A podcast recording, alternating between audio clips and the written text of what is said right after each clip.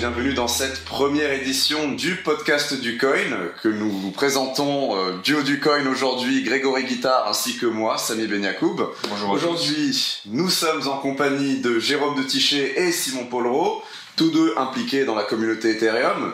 Donc, euh, je vous laisse vous présenter si vous le voulez bien, Jérôme, Simon. Simon, je t'en prie. Très bien. Euh, ben, bonjour à tous. Donc moi je suis euh, donc Simon Polro. Je suis aujourd'hui euh, mon poste officiel c'est directeur euh, général de la plateforme LGO Exchange. Donc c'est une plateforme d'échange de crypto actifs qui va être lancée en France dans le courant de l'année.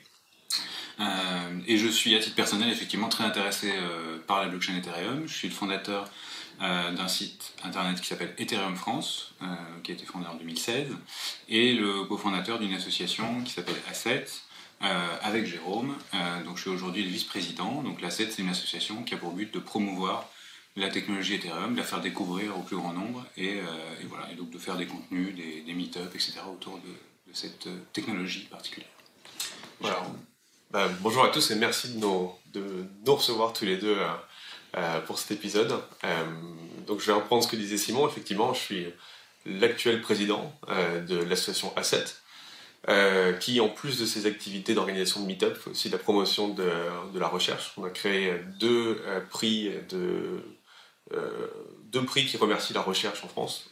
Donc il y a un- une, conférence qui s'appelle Token Economics euh, 2019, qui sont organisés par Paris Sciences Lettres et, l'école Polytechnique notamment, et dans lequel il, sera y aura des papiers de recherche qui sont présentés là-bas, et l'ASSET euh, donne une, un, un, un prix pour le meilleur papier qui sera présenté là-bas. Donc euh, l'ASSET a aussi des promotions, fait aussi la promotion de la recherche en général, et c'est toute blockchain bien sûr.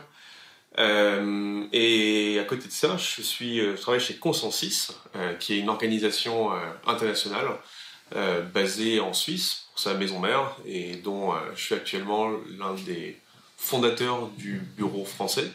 Et mon poste est de directeur Consensus Solutions. Et Consensus Solutions, c'est la partie de Consensus qui réalise des projets pour les entreprises et les institutions publiques. Euh, et voilà, on a une cinquantaine d'employés et on est très content d'être là. Très bien. Donc, en l'occurrence, des profils d'exception pour aborder l'objet de ce premier podcast qui est Ethereum. Grégory? Et donc on va commencer par vous demander de nous expliquer rapidement quel intérêt vous trouvez à ce protocole précis et pourquoi vous vous êtes investi dans, bah, dans Ethereum. Je commencer. Euh, alors, moi j'ai commencé comme beaucoup de gens dans cet écosystème par entendre parler de Bitcoin. Euh, en fait, j'avais, euh, j'envisageais de faire un doctorat en économie, et puis euh, on m'a passé un papier qui me disait qu'on pouvait faire de la monnaie sans banque centrale. Du coup, je trouvais ça assez chouette comme idée. Et comme j'étais un peu geek et que j'aimais bien construire des, PC, j'ai essayé d'en miner un petit peu avec mon PC de gaming. Et puis ensuite, euh, d'en miner un peu plus, jeter des cartes graphiques et tout. Et puis malheureusement, euh, les, les, les FPGA sont arrivés, euh, puis les ASICs, donc j'ai commencé à plus pouvoir miner avec mes, euh, avec mes cartes graphiques. Et je me suis intéressé à Ethereum parce que à l'origine c'était un protocole qui était résistant aux ASICs, donc résistant aux machines dédiées pour le mining. Donc on pouvait effectivement miner des, des Ethers assez facilement avec ces GPU, ce que j'avais. Et j'ai progressé peu à peu, commencé à creuser comment fonctionnait le protocole, essayer de faire plus de mining avec. Alors un petit, un petit niveau, hein, j'avais pas une opération dans des hangars, j'avais quelques PC chez moi. Euh, mais c'était euh, c'était très intéressant parce que en fait, quand, j'ai commencé à creuser euh, Ethereum, j'ai rencontré une communauté qui était très accueillante, qui était absolument passionnée par ce que pouvait faire le protocole. Et rapidement, ça a été un peu je, suis, tombé dans le, trou du lapin. J'ai juste, juste adoré ce que j'ai découvert, les gens que j'ai découverts. J'ai rencontré des personnalités exceptionnelles et des amis. Et après, on a commencé à, à faire de plus en plus de trucs euh, avec Simon et, d'autres autour de, autour d'Ethereum. Bah, moi j'ai un... une approche un tout peu différente. Je faisais pas de mining au départ. Enfin, j'ai aussi commencé bien sûr euh, par Bitcoin euh, comme tout le monde. Euh, je l'ai entendu parler pour la première fois en 2011 et puis j'avais un peu miné en 2013 avec ma carte graphique, mais pas au stade de, vouloir refaire une opération courante. Et puis j'avais un peu laissé ça de côté et je suis retombé dans la blockchain en général, on va dire. euh, pour des raisons, euh, à la base, je voulais juste faire un investissement financier. Euh, je voulais juste mettre un peu d'argent dans un actif très risqué. Et comme je connaissais le Bitcoin, je me suis dit, bah, pourquoi pas mettre 100 euros, 1000 euros, j'en sais rien, dans le Bitcoin pour voir ce que ça donne. Et c'est en m'inscrivant sur une plateforme d'échange, en l'occurrence Kraken, que j'ai vu euh, qu'il existait d'autres crypto-monnaies, et notamment une crypto-monnaie qui s'appelait Ethereum. et puis, une chose en entraînant une autre, bah, j'ai découvert, moi j'ai une formation d'avocat, donc j'étais très intéressé par toutes les problématiques juridiques qui pouvaient naître un peu d'utilisation des différentes euh, crypto-monnaies. Et euh, Ethereum était celle qui avait le plus de problématiques intéressantes, on va dire, avec euh, tous les, les, smart contracts, la création de tokens, enfin, chaque, chaque, en fait, chaque création, chaque expérimentation créée sur, Ethereum avait un intérêt, en tout cas sur le plan juridique et conceptuel. Et donc, je me suis vraiment passionné pour ces idées de, monnaie programmable petit à petit. Euh, jusqu'à du coup euh, fonder un site dédié à Ethereum. Euh, et là, ça a été un peu. bon, à la base, c'était vraiment un peu sur un coup de tête, hein, j'avais pas trop réfléchi. Et, objectivement, je n'étais pas du tout expert Ethereum au moment où j'ai lancé ce site. mais le fait d'avoir un site sur le sujet, quand on a un petit peu d'éthique de travail, fait qu'on le travaille. et, donc, petit à petit, j'ai rencontré beaucoup de gens de la communauté, Bitcoin et Ethereum naissante, au Meetup Bitcoin euh, qu'il y avait à Paris à l'époque. Euh, et puis euh, sur les Reddit, etc. J'ai rencontré Marie Zeller, Jérôme Detichet, enfin le, le, petit noyau dur de la communauté Ethereum à l'époque en France. et puis on a lancé la 7 et comme ça tout a commencé. D'accord. Donc on a cette notion que vous avez évoquée de monnaie programmable, et donc on a cette idée de d'itération progressive, de roadmap initial. au tout départ, J'en avais entendu parler, c'était l'idée d'ordinateur mondial. On en est où aujourd'hui euh, sur cette roadmap? Qu'est-ce qui, euh, qu'est-ce qui est à venir? Alors, on en est où sur cette roadmap? Euh, Eh bien, on a un ordinateur mondial, sauf qu'il est très très lent et coûteux et pas forcément ultra scalable à l'infini. Donc, il y a un certain nombre de problématiques. Euh, sur le réseau tel qu'il existe aujourd'hui, mais il fonctionne. Donc on peut euh, effectivement euh, programmer des smart contracts avec en général des programmes qu'on appelle Solidity, des langages de programmation qu'on appelle Solidity, les déployer, les exécuter et donc créer. il y a énormément d'inventivité sur le réseau Ethereum avec beaucoup de concepts, beaucoup de nouvelles applications qui sont créées et de plus en plus rapidement. Le dernier sujet à la mode, c'est la finance décentralisée. Je ne sais pas si on va y revenir plus tard, mais c'est un sujet qui m'intéresse beaucoup. Euh, mais par contre, c'est un réseau qui effectivement n'est pas entièrement développé aujourd'hui. On a encore beaucoup de marge d'amélioration. Et euh, il y a une roadmap euh, qui s'est stabilisée, donc qui a été très changeante ces dernières années, parce que ce sont des sujets de recherche, donc c'est pas forcément évident de donner des dates ou des sujets précis. Mais maintenant, on a une roadmap qui commence à se stabiliser autour de différents principes d'évolution du réseau, qui sont coordonnés autour d'un nom qui s'appelle Ethereum 2.0 et avec différentes étapes de déploiement. Alors je sais pas si tu veux rentrer un peu dans ce détail. Sinon, ouais. ok, si tu veux. Comme ça, on se répartit où, on est, on a effectivement un ordinateur décentralisé et on a une roadmap qui a été plusieurs fois euh, réévaluée en termes de, livraison. Euh, et je pense qu'on peut regarder ce, qui a été fait au niveau du protocole Ethereum euh, et, en, prendre une. et s'en servir comme un, comme un indicateur de quel point c'est difficile de faire des projets ambitieux comme ça. Euh, et en même temps être très, euh, très content de là où on en est et là où on va pouvoir aller dans les prochains mois.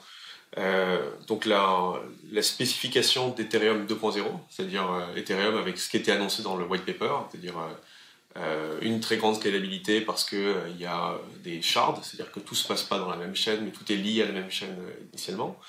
Euh, avec une évolution vers euh, plus de proof of work mais du proof of stake, donc quelque chose qui est moins énergivore pour valider le, les blocs. Euh, et aussi d'autres évolutions en termes de, euh, features, donc d'outils disponibles. Euh, donc cette spécification est terminée depuis 9 mois et il y a actuellement 8 clients, donc 8 implémentations de cette spécification qui tournent en testnet et qui cherchent à la, mettre en pratique.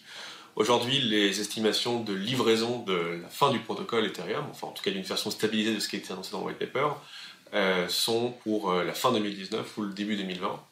Alors normalement, quand on fait ce genre de proposition, normalement l'avenir nous prouve le contraire.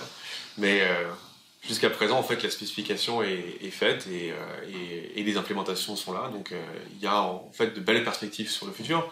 Mais je crois que si on regarde l'ordinateur décentralisé qu'on a aujourd'hui, euh, comme le dit euh, très bien euh, Simon, c'est que ça va pas très vite et c'est difficile de mettre beaucoup de choses dedans. Mais il fait déjà beaucoup de choses et il est très accessible. C'est-à-dire qu'aujourd'hui, faire un, faire un contrat, un smart contract sur Ethereum, c'est devenu facile. Je me souviens quand on était en 2016, quand on a fait notre premier hackathon avec, avec l'Asset, en deux jours, on a fait DAO 1901, qui était utilisé, c'est une association de la 1901, enfin, gérer son association de la 1901 grâce à des smart contracts. En deux jours, on a fait peut-être 10% de ce qu'on voulait faire et on a vraiment galéré à écrire des smart contracts et à les intégrer, à faire une, interface, etc. Euh, pour le fun, j'ai essayé de le refaire à un hackathon à Aix Paris, euh, dans mon coin pendant 2-3 heures, et en 2 heures, on avait déjà quelque chose qui tournait, qui implémentait beaucoup plus. Parce qu'aujourd'hui, il y a du tooling, parce qu'aujourd'hui, il y a la documentation, parce qu'aujourd'hui, les, intégrateurs sont beaucoup plus matures. Parce qu'aujourd'hui, en fait, c'est disponible pour tout le monde. C'est pour ça aussi qu'on voit apparaître des hackathons comme Ed Paris, comme Ed Denver, enfin, il y a une série de Ed quelque chose qui tourne un peu partout et qui met cette technologie entre toutes les mains. Et nous, à la scène, par exemple, on fait des, des meet-up. Euh, mon premier, c'est contract, 50 euh, nuances de Hello World. Et on peut faire un Hello World, quel que soit son background. Et on a des gens qui euh, sont en reconversion professionnelle, des gens qui sont du juridique, qui sont de l'associatif, qui sont des développeurs et qui viennent essayer d'écrire des smart contracts et d'interagir avec. Et ben, en fait, c'est possible. Et bah, la, première couche de l'iceberg qu'on voit apparaître dans ce que permet cet ordinateur, c'est effectivement de pouvoir faire des jetons, faire des jetons non fongibles, euh, créer des, objets à collectionner sur la blockchain, très bien, mais on peut aussi faire du decentralized finance, on peut faire de la finance sans banque, euh, sans intermédiaire. Et ça, c'est absolument incroyable qu'on soit capable de faire ça aujourd'hui. D'avoir un stable token, donc un, jeton qui est pégé à l'euro, pégé au dollar, donc il a une valeur fixe par rapport au dollar, euh, on ne pensait pas qu'on serait capable de le faire aussi vite et on ne pensait pas qu'on serait capable de le faire à cette ampleur. Et aujourd'hui, on est capable d'avoir cette, euh, capable d'avoir ce genre de jetons sur des papiers qui sont transférables et vérifiés dans la blockchain, euh, donc sans, intermédiaire. On est capable de proposer aux gens de prendre des positions longues ou courtes sur ce genre de ce genre d'actifs qui sont représentés dans la blockchain. On est capable aussi de créer des, des, prêts avec ce, avec ce genre d'application. Et ça, c'est disponible, ça marche aujourd'hui. Et ça représente déjà une, une, capitalisation de marché qui est assez importante. Donc je pense qu'on peut... de millions de dollars. Ouais, je pense qu'on peut être très fier du chemin parcouru jusqu'à aujourd'hui. Mais malgré tout ça, il y a quand même des contraintes qui sont rencontrées, des problématiques. Vous l'avez mentionné, notamment au niveau de la scalabilité. Il s'agissait de faire passer Ethereum de, du proof of work vers le proof of stake. Tout à fait. Aujourd'hui, c'est plutôt garder le proof of work au first layer et en seconde couche, euh, passer en en proof of, euh, en, preuve d'enjeu Alors, proof of stake euh, Oui, oui, plus ou moins, c'est à peu près ça. Euh, mais avec une, un peu de subtilité dans le. En fait, le, le déploiement effectivement de Ethereum 2.0 s'envisage plus comme une transformation de la chaîne principale qui est en, vigueur aujourd'hui, donc sur laquelle sont construites toutes les applications, mais par réellement la création d'autres chaînes. donc on va avoir une création d'abord d'une ce qu'on va appeler une beacon chain, qui va être une chaîne euh, ben, d'accroche en fait, mhm. euh, qui va, sur laquelle euh, vont ensuite s'inscrire les différents shards, donc les sous-chaînes du réseau Ethereum, qui vont ensuite exécuter les différentes transactions. et donc effectivement, cette beacon chain va être en proof of stake, mais elle va exister dans un premier temps parallèlement à Ethereum 1.0, on va dire, donc la version qui existe aujourd'hui, mais euh, avec en vision long terme que cette chaîne 1.0 euh, en fait va devenir de moins en moins utilisée et petit à petit euh, disparaître, devenir un peu une legacy chain, donc la chaîne historique, on va dire, qui va être gardée pour des raisons bah, de vérification de transactions passées, etc., etc. Mais les nouveaux projets n'ont pas vocation à être déployés sur la chaîne historique. Donc on va avoir un déploiement, vraiment très progressif, qui a pour but de, de, pas non plus forcer les gens au changement, mais si tout va bien, de, provoquer le déploiement progressif des applications sur les nouvelles chaînes. Il y a plusieurs choses qui sont, qui sont apparues quand on. au, début, on dit bon, on va transitionner et ça va aller très bien. Mais euh, au fur et à mesure, on se rend compte que ce qu'on veut dans une blockchain, euh, si on veut conserver une décentralisation, euh, c'est très difficile de poursuivre toutes les, tous les objectifs à la fois. Donc, ce qu'on aimerait bien dans une blockchain, c'est que les blocs soient très rapides, et qu'une fois que vous avez fait un, votre transaction dans un bloc, allié pour de bon, donc on appelle la finalité en termes de blockchain. Et ça, bah, quand on fait du proof of work, c'est pas facile parce que si on veut faire des blocs de plus en plus rapides, il y a de moins en moins de contraintes sur la difficulté à créer un bloc. Euh, de même, si on veut mettre beaucoup de transactions dans un bloc, bah, il faut faire des blocs qui soient relativement gros. Et si on fait des blocs relativement gros, bah, c'est difficile de les transférer dans le, réseau. Donc, si on veut que les blocs dans le réseau se diffusent bien, euh, il faut aussi permettre à ce que euh, le, les blocs soient de taille correcte, Pas, trop grosses, pas trop, pas trop petits. Et puis, ce qu'on aime bien dans une blockchain, c'est d'avoir de la disponibilité, c'est-à-dire de pouvoir euh, requêter la chaîne pour avoir des informations ou trouver facilement des paires pour se connecter à la blockchain. Donc ça, ça implique que ce soit pas trop compliqué de faire tourner un nœud. Mais si on veut qu'il y ait beaucoup de nœuds, ça pose des problèmes sur la diffusion des blocs. Donc il y, a des, il y a des sweet spots à trouver un peu partout. Et en plus de ça, il y a un positionnement côté Ethereum qui est qu'on veut que la chaîne soit euh, décentralisée. Et alors, décentralisé en termes de blockchain, c'est un, un, terme qui est très difficile à définir. Donc, euh, ma, définition personnelle, c'est qu'un protocole blockchain décentralisé, si, quand on veut devenir un validateur, c'est relativement peu cher et pas trop compliqué. Donc euh, faire partie de la validation, c'est un processus qui doit être accessible. Et donc là-dedans, Proof of Work est quelque chose qui, euh, qui, a aussi du mal à se positionner, parce qu'aujourd'hui, si on veut faire du Proof of Work sur un protocole où il y a beaucoup de machines dédiées, ben, c'est difficile de peser là-dedans. Euh, de même, dans certains protocoles qui sont Proof of Stake, c'est difficile de peser en tant que staker, parce que parfois ça demande énormément d'argent pour devenir staker. donc laisser un protocole ouvert, c'est quelque chose qui est très compliqué. Et ces, et ces contraintes, on s'en est rendu compte au fur et à mesure que le protocole Ethereum était développé. Et aussi sur le fait que l'approche d'avoir une beacon chain permet justement de résoudre ce genre de problème en disant ben, on a cette chaîne qui sert d'ancrage, et cette chaîne, on va, la permettre, on va permettre à un très grand nombre de devenir validateurs sur cette chaîne. Cette chaîne, elle va pas être forcément très lourde, mais il va y avoir des shards qui vont être plus ou moins lourdes. Donc euh, on va laisser les gens se répartir sur ce genre de shards, et en conservant euh, cette beacon chain de référence qui soit très accessible au plus grand nombre. Et en fait, c'est de la recherche qui a mis du temps à aboutir sur cette constatation, et qui en même temps a décidé de prendre en compte de nouvelles contraintes qui sont apparues. Donc ça nous ouvre sur plusieurs questions.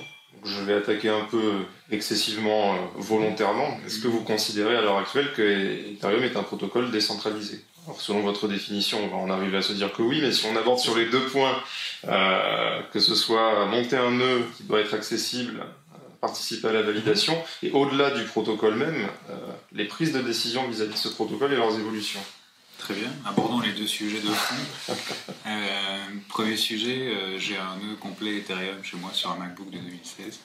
Alors, 2012, pardon. Oui, ça, c'est une discussion qu'on avait eue avec euh, Jérôme. alors moi, ce qui m'intéresse, c'est le, type de, de, nœud justement, et selon le type de nœud, quel type de nœud a un intérêt ou pas. Pour rappeler pour les auditeurs, la, question souvent qui revient, c'est un nœud qu'on dit full node, téléchargé en mode fast, ou un nœud qu'on dit archival node. Est-ce qu'il y a une utilité à avoir un archival node euh, du coup Et est-ce qu'on peut recomputer depuis un full node euh, sur un archival Oui.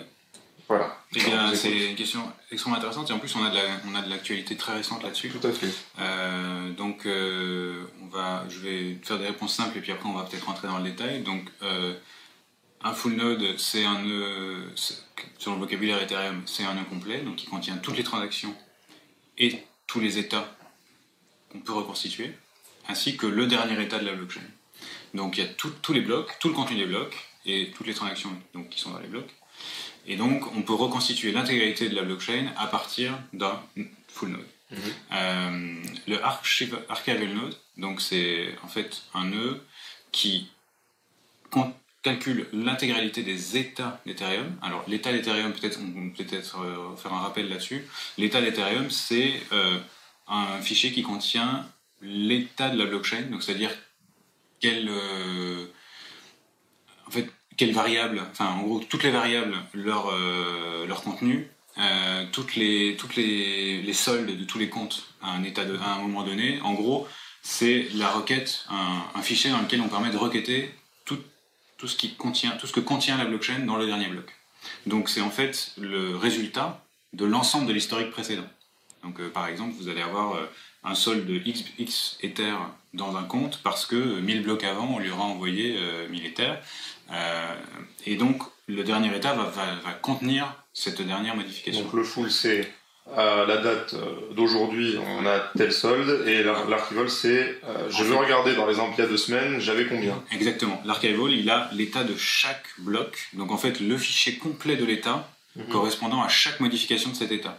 Donc toutes les 15 secondes, il y a un nouveau fichier d'état qui est créé, qui fait plusieurs gigaoctets en fait mhm. aujourd'hui. Euh, et donc évidemment, contenir l'historique de l'ensemble des états, ça nécessite une place énorme, puisque toutes les 15 secondes, il faut que vous créiez un, fichier, un nouveau fichier d'état quasi complet. Alors il y a quand même du, on regarde la modification, mais c'est quasi complet. Pas une configuration domestique. C'est pas du tout une configuration domestique, c'est une configuration de serveur lourd euh, pour quelqu'un qui aurait besoin de requêter de façon très précise le contenu d'une variable ou d'un compte à tel euh, moment précis. Donc c'est pour des usages très particuliers. C'est possible de le faire aujourd'hui, ça nécessite quand même un hardware très, très puissant, mhm. euh, parce qu'il faut pouvoir euh, tout simplement détenir euh, l'ensemble des, états de la blockchain dans un, dans un, disque dur suffisamment rapide pour pouvoir enregistrer très rapidement le dernier état systématiquement.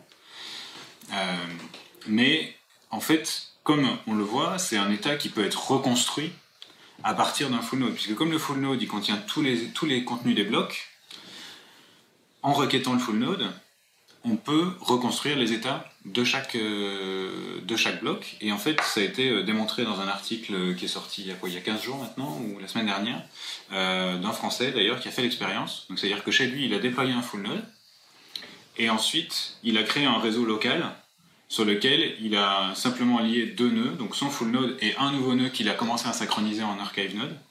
Et le nœud a pu synchroniser toute la blockchain en archive node en se basant uniquement sur son full node à côté.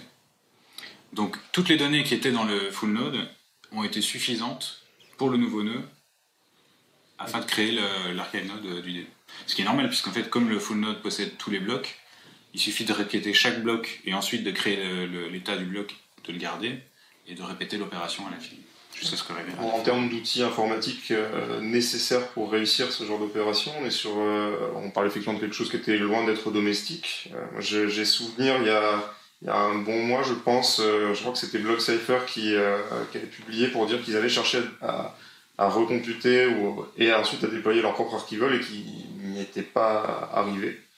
Euh, Alors aujourd'hui, il y a eu en plus des grandes améliorations dans la dernière version de Get, mhm. donc Get 1.9.0 je crois, qui permet de synchroniser un full node, un archive, un archive node en à peu près une semaine, là où ça mettait plus d'un mois avant. Euh, et par contre, effectivement, en termes de hardware, on mhm. est sur du, du, serveur professionnel. Mais c'est normal parce que c'est pour un usage professionnel. On est sur des serveurs professionnels, il faut euh, à minima 4 euh, Tera de SSD déjà, donc c'est pas à porter toutes les bourses. et puis un processeur quand même capable de, supporter la charge, mais ça c'est moins. En fait, le, le bottleneck c'est vraiment le SSD. Enfin, il faut vraiment de être capable d'écrire l'état toutes les 15 secondes il faut que tous les blocs, on, écrive un état qui aujourd'hui prend plusieurs gigaoctets. Donc il faut beaucoup, beaucoup de débit par seconde. Je crois qu'il faut rentrer dans ce, dans ce débat avec euh, en tête l'architecture d'Ethereum. C'est-à-dire quand on parle de full node ou de light node avec euh, l'architecture de Bitcoin en tête, on dit en fait Bitcoin c'est du UTXO, donc votre solde en Bitcoin, vous regardez l'ensemble des blocs et l'ensemble des transactions qui pointent vers votre adresse et vous dites ça c'est mon solde en Bitcoin, donc vous dites je suis full node parce que j'ai tous les blocs, du coup je peux remonter ça. Ethereum est un ordinateur, donc il faut vraiment penser Ethereum est un ordinateur, donc c'est une machine avec des états. Et donc il y a la blockchain, donc la chaîne des blocs, et en même temps chaque bloc est une transition d'un état vers un autre. Donc si vous voulez regarder quel est le contenu de votre adresse, vous regardez l'état de la blockchain au dernier bloc, et vous savez quel est le contenu de votre adresse. Donc sur un full node, c'est-à-dire un nœud que vous, si vous installez un client Ethereum et vous le lancez, par défaut, il va se synchroniser avec le réseau en important le dernier état qui va demander à ses pairs, et à partir du dernier état, il va dire bah, je parle de cet état, je prends le nouveau bloc et je transitionne à l'état suivant. Je prends le nouveau bloc, je transitionne à l'état suivant. Et tous les X états, je discard ce que j'avais précédemment parce que j'ai juste vérifié que la transition entre chaque état était correcte. Donc quand on est un full node sur Ethereum, on a toute la liste des blocs, donc on est capable de reconstituer tous les états précédents, et on a les derniers états avec plus ou moins de passé, selon qu'on soit totalement full, archive, à, d'archive, ou bien qu'on soit plus ou moins pruné, c'est-à-dire qu'on laisse 1000, euh, 1000 états, 2000 états, 100 états, 400 états. Euh, et par-dessus ça, vous avez aussi des light nodes qui sont similaires aux light nodes Bitcoin et qui s'intéressent euh, juste à quelques adresses et qui requêtent régulièrement les états précédents. Et aujourd'hui, si, si, on voulait regarder en termes de décentralisation, on, est à quelques centaines de nœuds archives sur Ethereum et qui sont principalement à l'usage de, développeurs qui veulent euh, s'intéresser à comment faire une art fork à tel endroit ou à tel endroit, parce que ça sert, ça sert à ça aussi à vérifier sur des choses, ou bien de développeurs qui gèrent des exchanges, ou bien qui gèrent des, des explorateurs blockchain, et, aussi des gens qui veulent juste conserver les archives parce que ça les intéresse de les avoir. Vous l'estimez à plusieurs, euh, plusieurs centaines d'archivoles à l'heure actuelle. Alors comment je fais cette estimation? Oui, parce que, j'ai souvenir de Vitalik euh, qui, euh, qui, expliquait qu'il connaissait personne ayant le temps de faire tourner ces big, scary, scary nodes. Exactement. En parlant de cela, justement. Alors, on a, chez, chez Consensus, on a un, client Ethereum qui s'appelle Pegasus. enfin, on a une équipe de développement qui s'appelle Pegasus qui développe un client qui s'appelle Panthéon. Et par défaut, en fait, Panthéon est en archive. Donc en fait, quand on compte le nombre de nœuds Panthéon, qu'on ajoute le nombre de nœuds dont on sait qu'ils sont archive, parce qu'ils sont gérés par la fondation ou par des groupes de développeurs et par des, des exchanges et compagnies, on arrive à quelques centaines effectivement de nœuds archives. Donc c'est une estimation du nombre de nœuds archives. Mais il faut garder en tête que n'importe quel full node, y compris donc toi tu as un MacBook 2012, moi j'ai un MacBook 2008 avec un SSD qui est juste derrière vous, euh, qui lui fait tourner le full node aussi. Donc si un jour je dis bon bah, je vais brancher un nœud et puis partir de cet historique de blocs et reconstituer tout, bah, je peux le faire aussi. Mais néanmoins, quand même, entre deux blocs, il y a une nouvelle calculation d'état, et le nouvel état est accepté par tout le monde. C'est-à-dire que le hash de cet état est aussi stocké dans le bloc. Donc, quand on recalcule l'état, l'état fait complètement consensus. Donc, il n'y a pas non plus de euh, oui, mais si on vous a filé un mauvais état, et puis vous avez cru qu'on vous avait filé un mauvais état, et puis vous êtes fait avoir parce que vous n'étiez pas archive, non, en fait, ça fonctionne pas. C'est, vous êtes full node, vous êtes vraiment full node. Archive, c'est juste un mode du full node. Donc de ce côté-là, Ethereum est euh, relativement décentralisé. On a 8802 au snapshot de avril 2010. Euh, pardon, 10 avril 2019. Donc, comme on a un meet-up ce soir, j'ai, pris, des, pris des data, ça tombe bien. Euh, c'est-à-dire grosso modo le même nombre que de nœuds Bitcoin. Euh, voilà, il y a un peu plus de presque 9000 nœuds euh, sur Ethereum aujourd'hui. Et en termes de décentralisation, donc on sait aujourd'hui qu'il y a des ASICs euh, sur Ethereum. Ils sont, on n'est pas au même saut en termes d'ordre de grandeur par rapport aux ASICs Bitcoin qui étaient arrivés. Donc on, est, euh, on peut toujours miner des Ethers avec des GPU encore possible, mais euh, les, les, gains sont de l'ordre de x2, x3 par rapport aux x10, x100 qu'on observait sur d'autres blockchains. Et là, vous avez parlé d'ASIC, et j'ai relevé votre volonté de parler de finances décentralisées. On aimerait aussi venir sur la gouvernance et les conflits dans Ethereum. Comment ça se passe? Alors récemment, il y a eu un, pas, un fiasco, mais il y a eu un peu de mouvement autour de la question de, de. ProgPow qui a, qui a pour but de, de rendre Ethereum euh, ASIC résistant, si je Ouais, c'est un, un, changement dans la façon dont l'algorithme de mining se comporte qui euh, mettrait hors jeu euh, une partie des ASICs existants. Et, le statut actuel, là, qu'est-ce que vous en pensez de la gestion des conflits, euh, de, l'arrivée de cette proposition, les réactions qui... La, gouvernance sur Ethereum, c'est une gouvernance de réseau décentralisé, donc c'est toujours un peu compliqué. Euh, savoir qui prend la décision, comment, etc. Euh, c'est toute une affaire de signal, on parle de signaling. Euh, et c'est parfois difficile à suivre et à comprendre quand on n'a pas accès à tous les canaux d'information. et même pour un, observateur averti, c'est pas toujours évident. Et on a d'ailleurs des, des, personnes qui croient comprendre qu'une décision a été prise alors qu'elle ne l'est pas, enfin des choses comme ça. Euh, mais pourquoi c'est aussi compliqué euh, Et d'ailleurs pourquoi on veut que ça reste pour l'instant aussi compliqué euh, bah, C'est pour maintenir cette décentralisation justement. C'est-à-dire que l'idée d'Ethereum principale, c'est on appelle ça rough consensus. Et donc en gros l'idée c'est de discuter des idées jusqu'à ce qu'on arrive à un état qui semble, selon tous les signaux, disponible, euh, acceptable pour l'ensemble de la communauté. Qu'est-ce que veut dire l'ensemble de la communauté? Ça veut dire euh, les développeurs du protocole, les, développeurs d'applications, les stakeholders, donc les gens qui possèdent des Ethers, euh, les mineurs, les opérateurs de nœuds, enfin tous les acteurs qui aujourd'hui, de près ou de loin, ont un intérêt au succès d'Ethereum. on cherche à entendre leur voix d'une façon ou d'une autre dans la gouvernance. Il y a beaucoup de, différents outils de signaling qu'on peut utiliser. Il y a euh, les outils communautaires, les sites internet, Reddit, etc. etc. Euh, il y a ce qu'on appelle les coin votes. Donc ça, c'est des votes organisés sur la blockchain en loquant des Ethers. Donc plus vous avez d'Ethers, plus vous avez de poids. Donc ça, c'est plutôt pour les stakeholders. Euh, vous avez des votes de mineurs. Vous pouvez signaler votre, en tant que mineur dans votre pool de minage, par exemple, avec un petit flag à mettre dans le client, est-ce que vous êtes pour ou contre telle, telle proposition? Donc là, c'est en, en, puissance de calcul aujourd'hui, parce qu'on est en proof of work sur Ethereum. Euh, et puis vous avez des discussions euh, publiques, en général, quasiment, quasiment exclusivement publiques, qui se passent sur des forums euh, plutôt dédié aux développeurs du protocole ou applications. Donc on a euh, le, forum at, euh, at, Research, on a le forum at Magicians, Ethereum Magicians, qui est une communauté euh, qui est très impliquée dans le, futur d'Ethereum. on a la communauté des Ethereum Cat Herders, qui sont des gens qui se sont fixés pour objectif justement d'aider à collecter les signaux et à coordonner la communauté autour d'un certain nombre de décisions. Et vous avez le All Core Dev Call, euh, qui est un call weekly, donc toutes les semaines, où euh, des gens qui se considèrent comme contributeurs au, protocole core d'Ethereum discutent et réfléchissent. Euh, donc on a tous les implémenteurs de clients, donc aujourd'hui implémenteurs de Get, de Parity, etc., qui se réunissent pour prendre des décisions d'implémentation en fonction des signaux reçus par la communauté. Donc c'est une gouvernance avec, vous voyez, beaucoup beaucoup de niveaux de, différents. Euh, in fine, euh, effectivement, on a des core qui définissent euh, finalement quelles propositions ils vont implémenter ou pas, mais ils tentent de le faire, en tout cas, ils ont tout intérêt à le faire, de telle façon à ce que la communauté l'accepte pour éviter les contentieux, des forks, etc. etc. pour résumer en, quelques mots, alors peut-être ajouter... Sur, le principe du All Core Dev Meeting, parce que quand on parle de gouvernance, en fait, le, je pense que votre question porte surtout sur comment est-ce qu'une modification se retrouve implémentée dans le protocole. Et donc ce process, euh, c'est le process des EIP, Ethereum Improvement Proposal.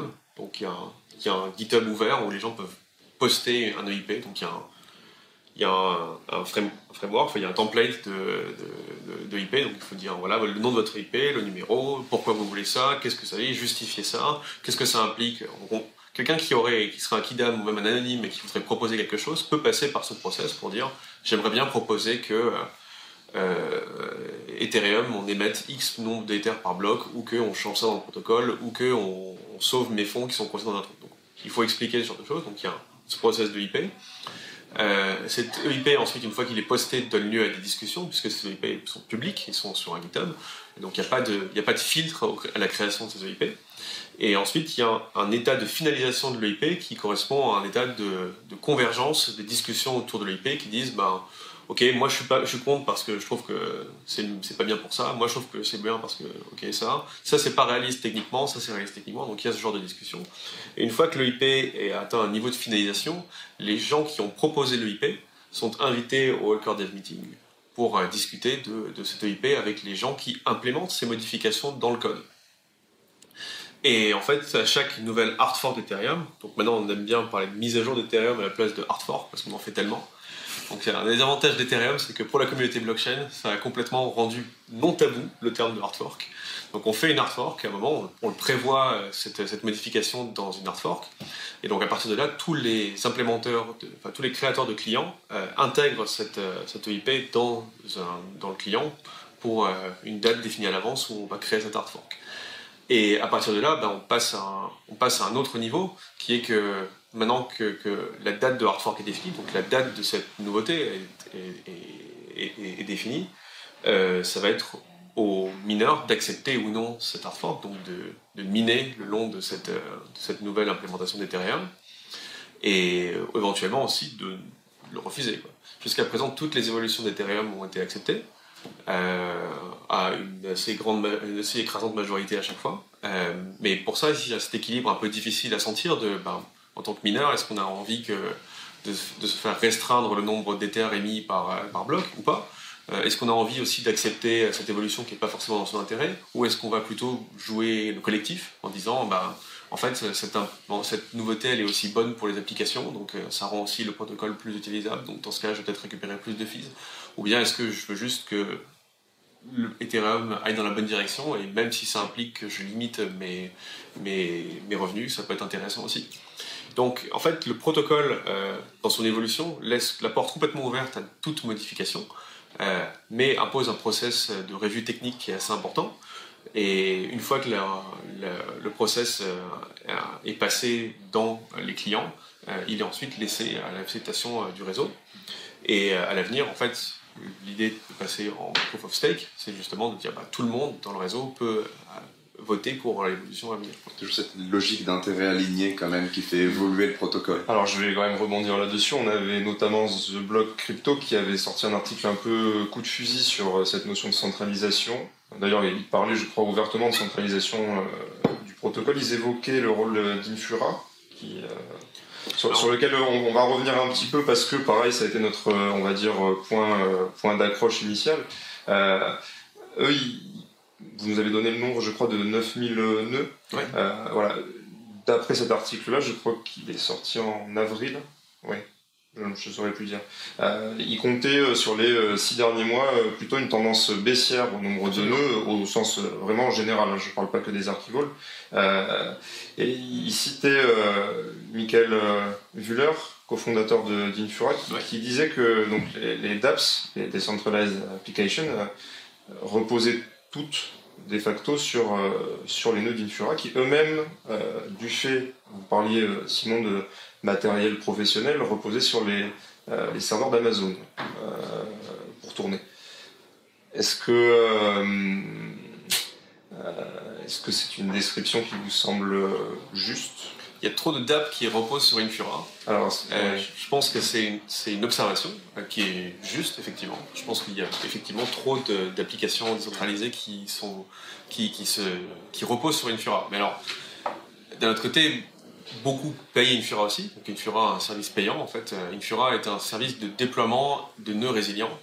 Donc en fait, vous vous connectez à Infura pour avoir accès à la blockchain Ethereum et vous avez un, un, SLA. Donc euh, ils vous disent, bah, nous on vous garantit euh, tant d'uptime, on garantit que, que, vous allez pouvoir vous connecter à la blockchain tout le temps et qu'on va toujours être bien comme ça. On voit partout avec Opera aujourd'hui, tout ça.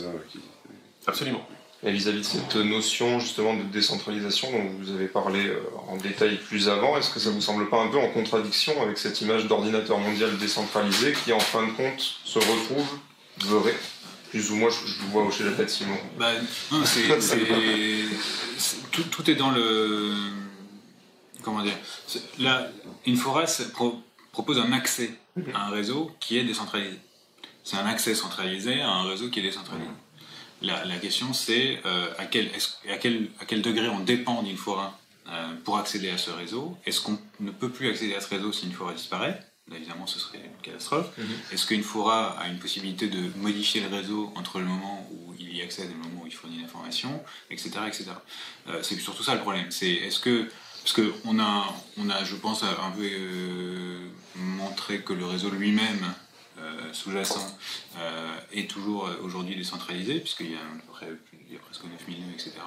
Et donc on a un point d'accès effectivement qui est important, sur lequel on a beaucoup de, clients, beaucoup de diaps qui fonctionnent. Est-ce que c'est un problème? Probablement, parce que. Mais je pense que le problème, c'est surtout que si Infora un jour tombe, toutes les applications vont arrêter de fonctionner jusqu'à ce qu'elles changent leur mode de fonctionnement pour se connecter plutôt à un autre nœud.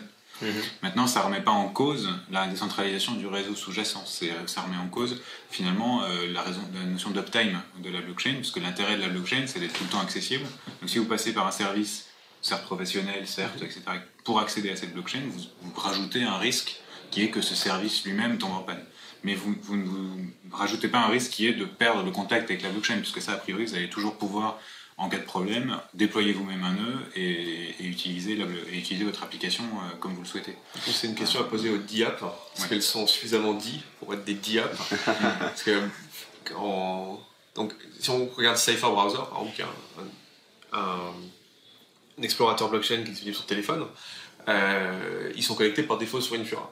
Du coup, euh, en fait, quand on interagit avec Cypher Browser, et n'importe quel DAP qui est sur Cypher Browser, bah, on interagit avec Infura. Euh, si Infura n'existe plus demain, euh, heureusement, Cypher Browser a un backup qui font tourner eux-mêmes.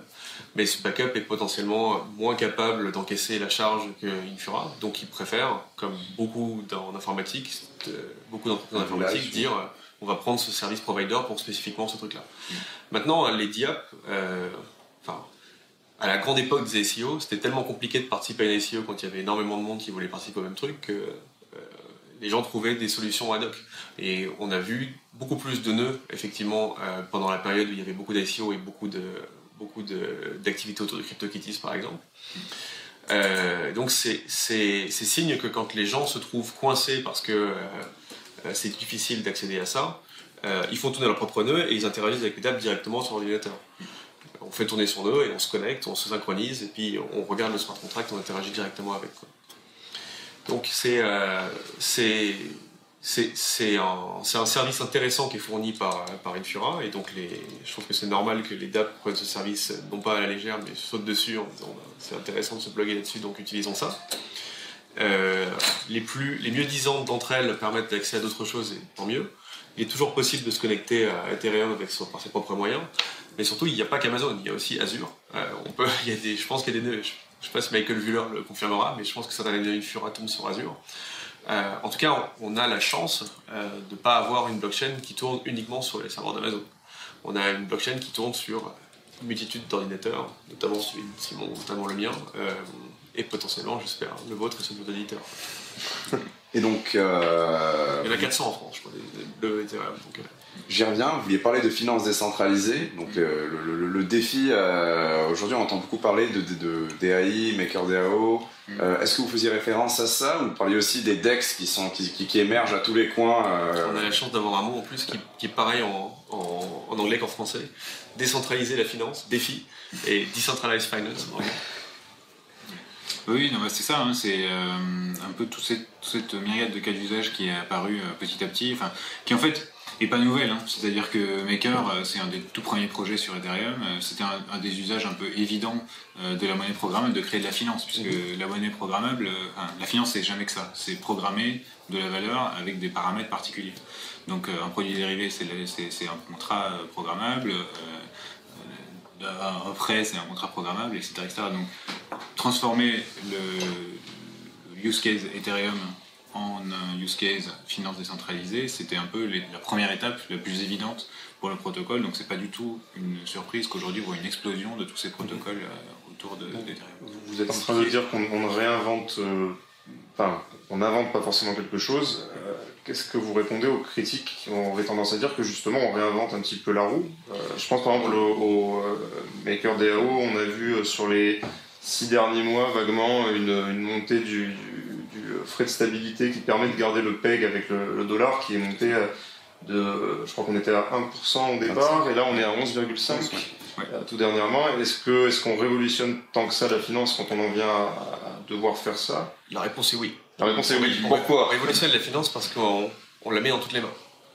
On, on, on, on permet à n'importe qui aujourd'hui de dire j'ai des Ethers, je veux contracter un prêt. Je veux contracter un prêt contre des Ethers, ou je veux déposer, je veux, je veux avoir un taux d'intérêt pour mes Ethers. Euh, ça, aujourd'hui, si on, on, a besoin d'une banque pour aller déposer son argent et recevoir des intérêts dessus. Bah, en fait, on peut aussi le faire avec un protocole décentralisé qui le met dans toutes les mains. Euh, aujourd'hui, on n'a pas eu le temps d'évoquer le sujet, mais on pourrait parler de, d'une nouvelle tendance qui a créé des security token offering, donc euh, à lister ses parts d'entreprise directement dans la blockchain. Et on a la chance en France d'avoir un, un cadre légal qui nous permet de le faire. Euh, demain, et je veux vraiment dire demain, la semaine prochaine, dans un mois, quelqu'un va dire bah, vous avez vos parts sur la blockchain, très bien, bah, dans ce cas, vous pouvez créer une option convertible. Être capable de dire je contracte un prêt et je vous, je permets de le convertir contre mes parts d'entreprise qui sont listées sur la blockchain directement. Et aujourd'hui, créer une convertible, c'est aller voir euh, des avocats, c'est aller voir euh, une banque pour vous accompagner, c'est aller voir un tel, c'est aller voir une telle, c'est prendre des précautions, etc bah, avec la transparence qu'apporte la blockchain au fonctionnement de ces contrats et l'automatisation du fonctionnement de ces contrats, on met ce genre d'outils financiers dans toutes les mains. Donc on, regarde ce qui a été fait avec euh, des crises successives, avec euh, des régulations successives, avec euh, des, des, freins à l'accès successifs qui sont justifiés parce que bah, vous n'avez pas d'expérience pour être un bon financier, donc vous devez faire ça. Si vous voulez mettre sur deux choses, vous avez besoin d'être un, euh, certified lawyer, vous avez besoin d'avoir un certificat ou d'avoir cela, bah, parce que la façon dont fonctionne la finance implique énormément de choses, qui euh, impliquent énormément de contrôle. Et bien, grâce à la monnaie programmable, en fait, on rend transparent ce fonctionnement et on rend transparent l'utilisation de ça au plus grand nombre. Donc, c'est vraiment mettre ça en toutes les mains, réinventer la roue non, mais peut-être euh, l'aéroglisseur. Alors, on va finir sur une dernière question et puis ensuite on va, on va clôturer. Euh, toujours sur cet exemple de MakerDAO, parce que ça nous permet d'illustrer, vous parlez de transparence liée à la blockchain. Euh, est-ce que vous trouvez véritablement transparent un protocole dont on ne peut connaître euh, les membres du board exécutif euh, et, qui, lors de, de, calls, on va dire par les communautaires, ne, on va dire les, qui gèrent ne, détaillent pas certaines choses parce que légalement on ne peut pas Ça, s'entend tout à fait, mais est-ce qu'en fin de compte, vous me disiez, voilà, c'est très obscur ce qui se passe au niveau bancaire, ça prend du temps, etc. Et là, on a ce protocole-là. Est-ce que c'est tellement oui, je pense qu'on est vraiment sur quelque chose de très différent, puisque vous avez justement le protocole sous-jacent qui permet de s'assurer que euh, les choses s'exécutent bien telles qu'on les avait décidées. En fait, c'est la même idée euh, que le Bitcoin. Aujourd'hui, on ne sait pas qui a créé le Bitcoin, on ne sait pas qui contrôle le Bitcoin, mais on a un protocole euh, open source qu'on suit et qu'on peut, et qu'on peut contrôler, dont on peut être sûr de la bonne, de la bonne utilisation. Sur MakerDAO, on ne connaît effectivement pas tous les stakeholders, on ne sait pas qui sont les détenteurs de tokens MKR. Euh, on ne sait pas exactement comment euh, certaines, enfin on ne connaît pas toutes les personnes qui donnent des idées ni comment elles le font, mais c'est d'ailleurs pareil pour les pour, pour mes proposants. Mais euh, on a un smart contract qui est open source, qui est auditable, on a des processus qu'on peut reconstituer et on a finalement des votes transparents sur la blockchain en fonction, par les stakeholders en fonction des, différentes. Je vais nuancer mon propos sur la banque. Hein. Je ne pense pas que c'est quelque chose d'obscur et on ne sait pas comment ça se passe. C'est que forcément, les, la difficulté à vérifier les différentes étapes d'un processus de financement font qu'il y a besoin d'avoir des tiers qui vérifient, qui attestent, qui, qui, qui font plusieurs étapes de vérification. Tandis que ce que permet la blockchain, c'est de créer ce processus de façon transparente et auto-exécutable. Et là-dessus, complètement. Maker vous dit, vous voulez mettre 100 Ethers, vous allez récupérer euh, X euh, DAI. Ben, au moment où on le contracte, on le contracte une fois. Et si la semaine prochaine, les termes du contrat changent, ce sera un nouveau contrat, mais le vôtre aura déjà été émis. Donc en fait, on sait dans quoi on s'engage, et ça rend un service qui est assez intéressant, pouvoir prendre une position de spéculation, récupérer des DAI pour faire quelque chose, ou bien se dire, bah, en fait, moi je veux encaisser des DAI parce que j'ai pas envie de supporter la, volatilité, mais je sais que si je reçois un DAI, je peux le convertir contre un, contre dollar. Et donc ça, oui. Si vous voulez, on peut vous introduire avec Maker, c'est intéressant de les avoir dans le podcast. Je sais pas s'il y a des Français dans leur équipe. Donc si on résume, on, déplace la confiance institutionnelle vers la confiance protocolaire. code, protocolaire. Euh, est-ce que est-ce que véritablement beaucoup de monde sera capable d'auditer Est-ce que véritablement c'est une si belle ouverture? Et je pense que ce sera ma dernière question, et ensuite je laisserai Samy. Euh, c'est le rôle de l'asset de, de, continuer à ouvrir ça au plus grand nombre. Après, c'est clair que c'est évident qu'il y a une, forme de complexité inhérente au, smart contract, euh, et d'autant plus sur un système aussi compliqué que MakerDAO. Euh, maintenant, le caractère open source fait que n'importe qui auditer, y compris les personnes avec les compétences pour le comprendre. Et donc, euh, si le, protocole a un intérêt suffisant pour une communauté, il va y avoir un certain nombre de perdus qui va se poser sur le protocole, regarder ce qui se passe, etc. et effectuer les, vérifications nécessaires. C'est un peu l'idée de reprendre le contrôle euh, sur le, pas seulement sur les actifs, sur la monnaie, mais aussi sur la finance, euh, et que permet, à mon avis, effectivement, les, les smart contracts. Eh bien, c'est euh, c'est sur ces derniers propos qu'on va pouvoir conclure cette première édition du Journal du Coin. Eh merci Jérôme, merci Simon pour votre expertise et le temps consacré sur cette question. Je pense qu'on peut vous suivre sur la page d'Asset, dont je vais probablement laisser le lien dans la description. Grégoire et moi allons le faire. Et nous vous donnons rendez-vous pour un prochain épisode, crypto chargé comme d'habitude. Et euh, nous vous remercions de nouveau pour votre, euh, pour votre expertise. C'est la seconde fois. Et à très bientôt. Grégoire et moi. Voilà, c'était le premier podcast du Coin.